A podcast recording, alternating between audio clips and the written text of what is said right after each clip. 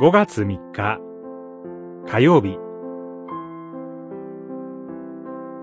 真の幸せはただ神からやってくる。知識三章。イスラエルの人々が主に助けを求めて叫んだので主はイスラエルの人々のために一人の救助者を立て、彼らを救われた。三章、九節。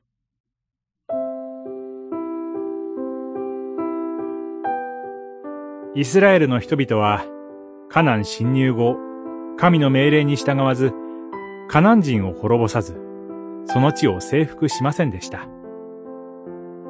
カナン人の豊かな生活を取り入れた方が、より幸せな人生を送ることができると考えたのでしょう。だから、カナン人との共存の道を選び、彼らの技術を習い、彼らの信仰を受け入れました。イスラエルの人々は、誠の主を忘れ、バールとアシラという偶像礼拝に勤しみました。神は、イスラエルの人々の背きに対して怒りに燃え、彼らに裁きを下されます。彼らをアラム、ナハライムの圧政のもとに置きました。約束の地で安住するはずだったイスラエルにとって、敵の圧政を受けることは耐えられない苦しみだったでしょ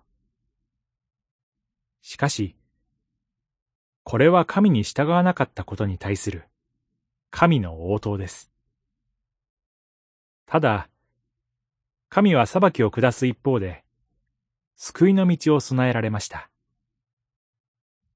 主の霊を受けた獅子、オトニエルをイスラエルへ使わされます。イスラエルの多くが神の命令に従わず、妥協して生きていたところで、オトニエルは勇気と信仰を持って自分の務めを果たします。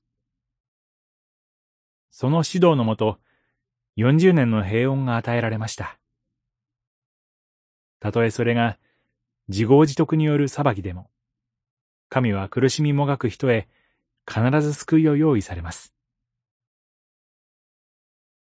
真の幸せは、ただ神から来ます。祈り。必ず救いの道を備えられる神を信頼し、その神のみ礼拝する勇気と信仰をお与えください。